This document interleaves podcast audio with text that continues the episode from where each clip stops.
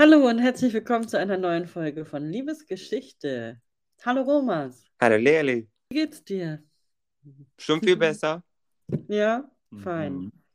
Wie geht's deinem Mann? Wie geht's deinen Eltern? Also zum Glück geht es uns allen wirklich viel, viel besser. Der Verlauf von Corona war wirklich oder ist sehr einfach und wirklich nur mit so den kleinsten Beschwerden. Also sind wir wirklich, wirklich mit einem Auge davon gekommen.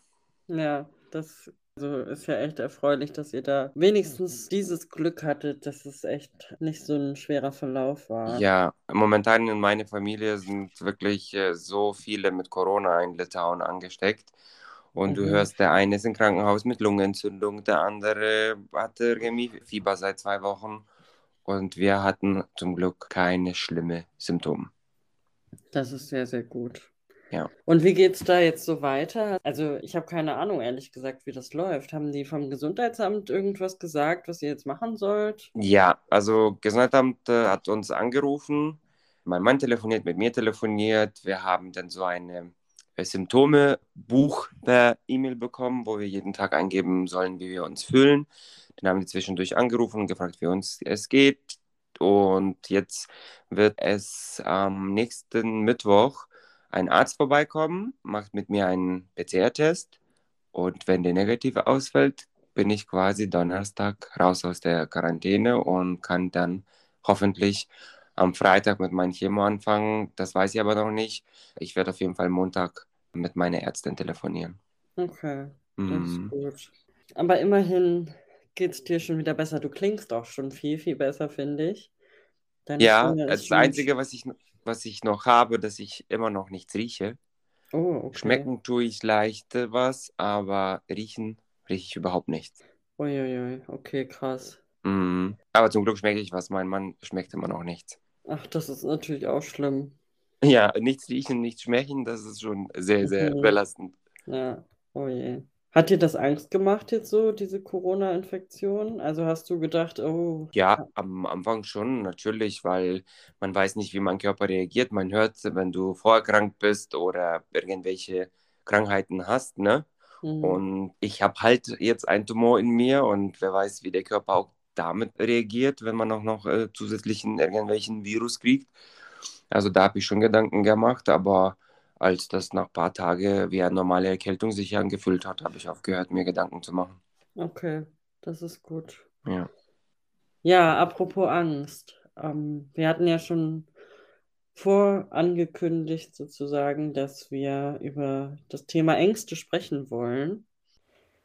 Du hattest ja unter anderem auch berichtet, dass du, als du die Nachricht bekommen hast beim Arzt, gar nicht ganz alleine warst, sondern dass die Jungs, mit denen du jetzt in Dänemark warst und dein Mann, dass die draußen vor der Tür gewartet haben. Vielleicht kannst du noch mal kurz erklären oder erzählen, wie sich das für dich angefühlt hat. Was hast du gedacht, wenn du die gleich wieder siehst?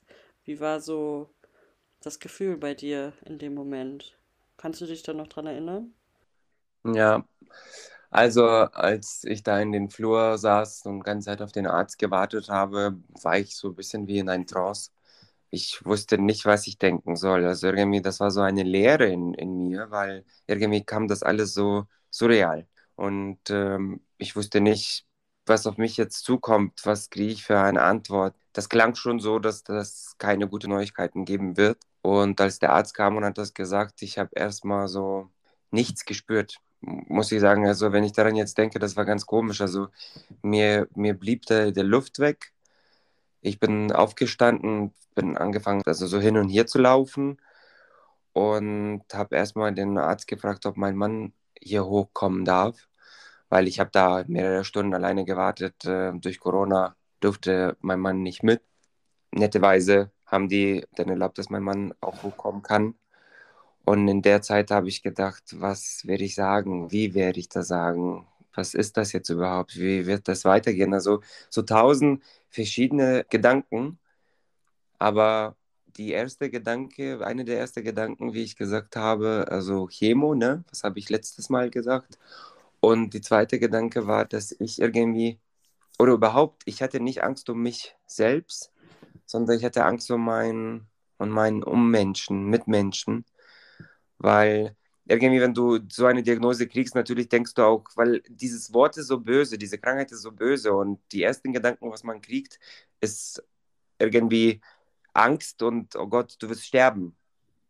Und das war vielleicht auch so unbewusst eine der ersten Gedanken. Und ich hatte einfach so Angst um meine Familie, um meinen Mann, um meine Freunde, weil ich dachte, ich schlafe ein und ich bin nicht mehr da. Aber die alle müssen mit diesen Schmerzen und mit diesem Verlust hierbleiben, weiterleben. Und das hat mir richtig wehgetan. Und dieser Gedanke, dass ich Menschen, die ich über alles liebe, dass ich denen einfach ungewollt trotzdem Schmerz verursachen werde. Und dieser Gedanke ist, ist richtig, richtig blöd, richtig eklig. Aber als mein Mann kam und habe ihm das gesagt, natürlich haben wir ganz doll geweint zusammen und dann ein paar Minuten später habe ich aber direkt schon gedacht, wir brauchen jetzt hier nicht trauern. Niemand hat gesagt, dass ich sterbe. Ich habe jetzt einfach eine Diagnose bekommen, dass ich einen bösartigen Tumor habe, aber es heißt nichts. Und von diesem Moment immer habe ich gedacht, es wird alles gut. Und so habe ich meinem Mann gesagt. Und als wir runterkamen, mein Mann hat eher gesprochen, da waren die Jungs da und meine Schwiegermama. Natürlich, alle waren aufgelöst und ich habe aber angefangen, die zu trösten und zu sagen, jetzt hört doch auf, hier alle zu weinen, es wird alles gut. Und auch wenn ich diese Gedanke immer in mir trage, auch weil man muss auch an den schlimmsten Fall denken und irgendwo spukt sie immer in meinen Kopf, denke ich und weiß ich, dass alles gut sein wird. Und trotzdem, das Schlimmste für mich ist, falls es anders verlaufen würde, dass ich so viel Schmerz da lassen würde. Hm. Ja, das kann ich gut verstehen. Hm. Also, ich glaube, man kann sich das ja nur schwer vorstellen, was für ein Kraftakt das sein muss. Man kann ja nicht aus seiner Haut raus. Du kannst nicht verhindern, dass du den Leuten, denen du das jetzt sagst, irgendwie Leid zufügst, auch wenn du natürlich derjenige bist, der leidet. Aber woher hast du dann diese ganze Kraft genommen, das so direkt wegzubedienen, das so direkt zu reflektieren und zu wissen, okay, darum geht's jetzt und so mache ich jetzt weiter?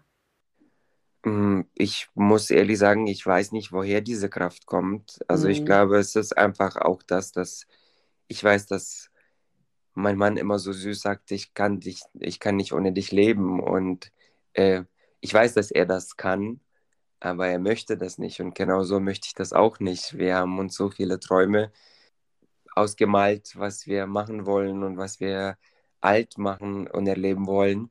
Und deswegen weiß ich, dass ich für ihn da sein möchte, muss, kann, soll. Und ich glaube, dass diese ganzen Gedanken an meine Familie und an meinen Mann und meine Freunde verdrängt diese Gedanke, dass da irgendwas in mir ist. Ich habe das kein einziges Moment bewusst gemacht, dass ich das irgendwie klein rede oder klein mache. Allerdings, ich weiß, ich glaube, das war der dritte Tag oder so. Ich habe das Gefühl, dass ich dann auf einmal Phantomschmerzen bekommen habe. Weil solange du nicht weißt, dass irgendwas bei dir ist, also wie gesagt, ich, mir fehlt nichts, mir tut nichts weh, ich spüre körperlich nichts. Aber am dritten Tag lag ich im Krankenhaus ganz alleine und natürlich machst du dir Gedanken. Und auf einmal habe ich das Gefühl, dass ich das spüre. Dass ich das wirklich zwischen meinem Speiseröhr und, und Magen spüre, wo das genau ist und dass es weh tut. Dann habe ich aber wirklich bewusst daran nachgedacht und mir war bewusst, Thomas, du hast gerade Phantomschmerzen. Das hat vor einer Stunde nicht wehgetan, das hat vor einer Woche nicht wehgetan.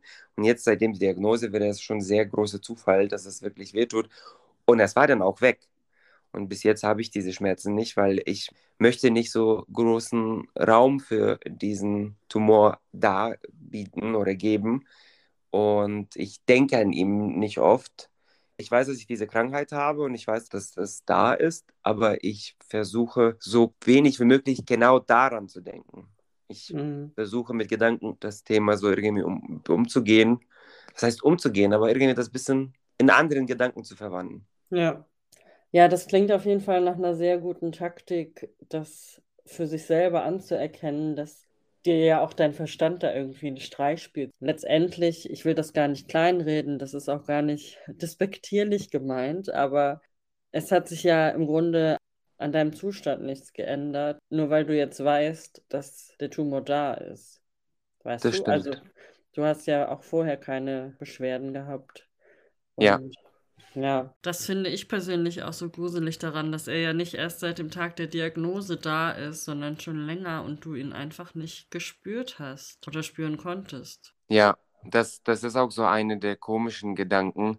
Nicht nur für mich, aber für, auch für mein Umfeld, weil man sieht mir das nicht an. Ich merke das selber nicht und das ist das, was so am wenigsten dich daran glauben lässt, dass du tatsächlich was hast, weil wenn du denkst, du bist doch eigentlich gesund, alles ist in Ordnung und dann kriegst du so eine Diagnose und denkst, was ist das? Wie kann so irgendwas Kleines so gefährlich sein und, und, und äh, dass die sagen, es, die Lage ist ernst und es ist schon vorgeschritten und sie müssen jetzt wirklich gucken, wir müssen jetzt äh, was dagegen tun. Das ist so unrealistisch. Andersrum ist natürlich das Gute, dass mir so gut geht, weil dann kann ich auch die Chemo und alles viel, viel besser verkraften und äh, durchstehen. Ja, auf jeden Fall. Hast du dir Gedanken gemacht, dass es doch schlimmer sein könnte, als du gedacht hast? Ja, also so was, irgendwas Genaues habe ich noch nicht getan. Also der, der Arzt, mit, äh, einer von den Ärzten, mit denen ich gesprochen habe, hat uns auch gesagt, wir sollen halt Vorbereitungen machen. Auch wenn das äh, nicht irgendwie hoffnungslos ist, trotzdem muss man bei so einer ernsten Diagnose über alles Gedanken machen. Und wir wollen auch natürlich das alles angehen. Irgendwie, da das immer jetzt zwischendurch noch was kam, haben wir immer das irgendwie verschoben. Und irgendwie glaube ich, ist es auch so unbewusst, dass man das auch nicht unbedingt sofort machen möchte, weil das ist natürlich eine der unangenehmsten Momente, wenn man irgendwelche Testaments- oder Patientenverfügungen machen muss. Und an dieser Stelle würde ich einfach allen sagen, die jetzt uns zuhören, ich würde jetzt, wenn ich das wüsste, hätte ich das schon längst gemacht. Also man kann einfach auch als gesunder Mensch sowas schon machen ohne irgendeine böse Diagnose. Und dann hat man einfach diese Sachen mit normalem Verstand, ohne Angst und ohne Gedanken, dass es vielleicht auch wirklich tatsächlich passieren kann, dass du bald nicht mehr da bist. Glaube ich, das ist viel, viel einfacher, sowas zu regeln und zu machen. Zum Beispiel, ja. mein Mann hat gesagt, er wird jetzt definitiv, wenn wir das jetzt angehen, er wird für sich das auch alles schon machen und erledigen, damit man das einfach hat. Weil man kann sowas auch machen egal wann. Und deswegen würde ich wirklich jedem nur empfehlen, lieber das machen ohne eine Diagnose, weil das fällt dann, glaube ich, jedem auch viel leichter. Ja. Ja, das ist ja auch so ein Thema, zum Beispiel mit diesen Vollmachten, die man auch ausstellen muss für jemanden, der sich dann um deine Sachen kümmert. Gut, du bist jetzt verheiratet, aber das sind so schlimme Themen, über die man sich so im gesunden und glücklichen Alter keine Gedanken machen will. Aber eigentlich ist das so wichtig.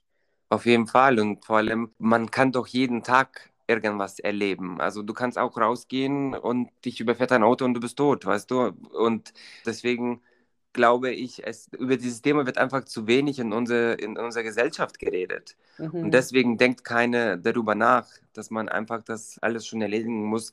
Man muss nicht ein Testament schreiben, wenn man 85 ist. Man muss nicht Vollmacht ausstellen, wenn man schon im Krankenhaus oder im Bett todkrank liegt. Mhm. Und Darüber denkt aber keiner und das kann ich auch verstehen, weil ich noch vor ein paar Monaten oder vor dieser Diagnose auch nicht darüber nachgedacht habe. Man hat immer so ab und zu geredet, was man so machen würde, zum Beispiel so wie, wie die Beerdigung aussehen soll oder so. Ne? Wenn man irgendwie in einer Beerdigung teilgenommen hat, dann hat man gedacht, okay, ich würde mich dann auch so beerdigen lassen wollen.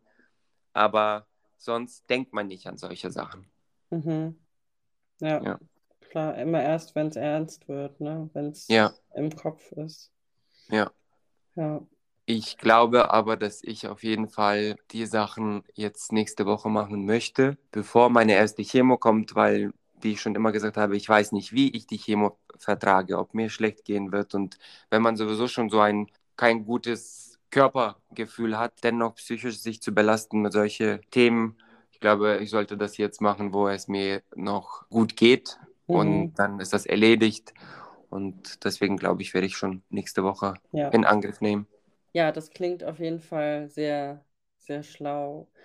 Und irgendwie finde ich das auch sehr weise, dass du sagst, Mensch, mach das, wenn du keine Angst hast. Es gibt so viele Menschen, die haben so furchtbare Angst vorm Sterben und Das ist wie, wie bei Harry Potter mit Voldemort. Angst vor dem Namen macht nur noch mehr Angst vor der Sache selbst. Ja. Du musst quasi dich damit einfach auseinandersetzen. Ich muss aber, ich muss aber auch sagen, dass ich immer gesagt habe, dass ich mehr Angst habe von Altwerden als von Sterben. Mhm. Einmal als Witz, das weißt du, ne? weil ich halt immer sehr Ja. Angst habe, faltig zu werden. Und tatsächlich hat sich mir das jetzt auch wirklich bewiesen. Also diese Diagnose. Klar, jeder Mensch hat davon Angst. Ich auch. Ich sage nicht, dass ich keine Angst davon habe.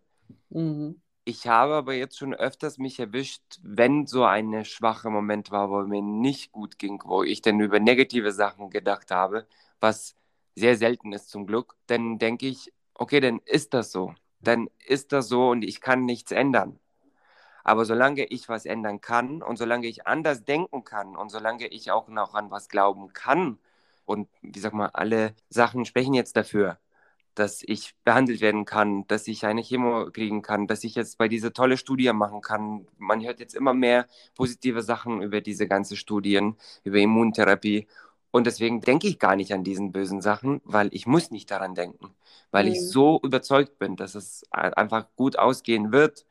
Und deswegen, vielleicht hilft das mir so, diese Überzeugung und diese Glaube, dass das alles gut sein wird, aber auch so, wir können nur das machen, was wir machen können, was der Schicksal mit uns auch vorhat. Und ja, ich kann nichts anderes tun, als einfach hoffen, glauben und das Beste daraus machen. Ja, auf jeden Fall. Und das, ob das jetzt die Fragen über Ängste sind oder den Umgang mit all den Leuten, denen du davon erzählst, denen du davon berichtest, du bist da so energisch. Also, und damit meine ich, du hast so viel Energie in dir, die so positiv ist, die so eine Kraft hat und auf andere wirkt. Das ist so schön und das spürt man einfach so. Das ist echt toll. Das freut mich, danke. Aber weißt du, warum das so ist? Weil Mhm. ich jeden Tag so viele Nachrichten kriege, so viele schöne Worte, so viele Unterstützung in allen möglichen Formen. Und das macht mich desto stärker. Also mit jedem Tag habe ich das Gefühl, ich werde immer stärker. Ich bin Mhm. äh, heute Morgen aufgewacht und ich dachte, ich habe doch nichts. Das kann nicht sein, dass ich was habe. Und auch wenn ich was habe, das hat überhaupt keine Chance, weil wie viele Menschen denken an mich jetzt jeden Tag? 200, 300, die das wissen und die wirklich an mich denken. Also ich, ich kriege von allen Seiten, dass die Menschen jeden Tag für mich beten, dass die Menschen für mich irgendwelche Sachen eingerichtet haben, dass die Menschen mir jeden Tag Hoffnung und Licht und Glaube schickt. Das ist so unfassbar schön, dass ich einfach nicht anders denken kann. Weil ich denke, wenn so viele Positivität und so viele wirklich diese Glaubekraft von so vielen Menschen in eine Richtung kommt, dann wie kann es negativ ausgehen? Das kann gar nicht sein. Mhm. Ja, ich habe auch eine wirklich, wirklich tolle Sprachnachricht von dir bekommen neulich. Ja, Die werde ich gleich mal reinspielen, weil das so ein, das, man kann nicht so darüber sprechen, wie du das in dem Moment einfach aufgenommen hast. Und ähm, die blende ich gleich mal ein. Hallo zusammen. Ich möchte das einfach jetzt aufnehmen und äh, es wird dann in unsere nächste Folge wahrscheinlich auch reingeschnitten werden. Ähm, ich habe gerade ein Paket von einer Freundin bekommen und ähm, ich möchte einfach die Emotionen gerade und jetzt teilen, weil ich einfach so bewältigt bin. Was ich für Freunde, Familie, Kreis habe, wie, wie die mich alle unterstützen, wie die nur können. Ich kriege fast jeden Tag Pakete, Blumenstrauße, Glücksbringer, irgendwelche Karten. Und heute habe ich ein Paket von meiner liebe Freundin aus Neustadt an der Ostsee bekommen und sie arbeitet als äh, Kosmetikerin und hat mir ein kleines Paket geschickt mit äh, Sachen, die man gut benutzen kann, wenn man an solche Krankheiten erkrankt ist.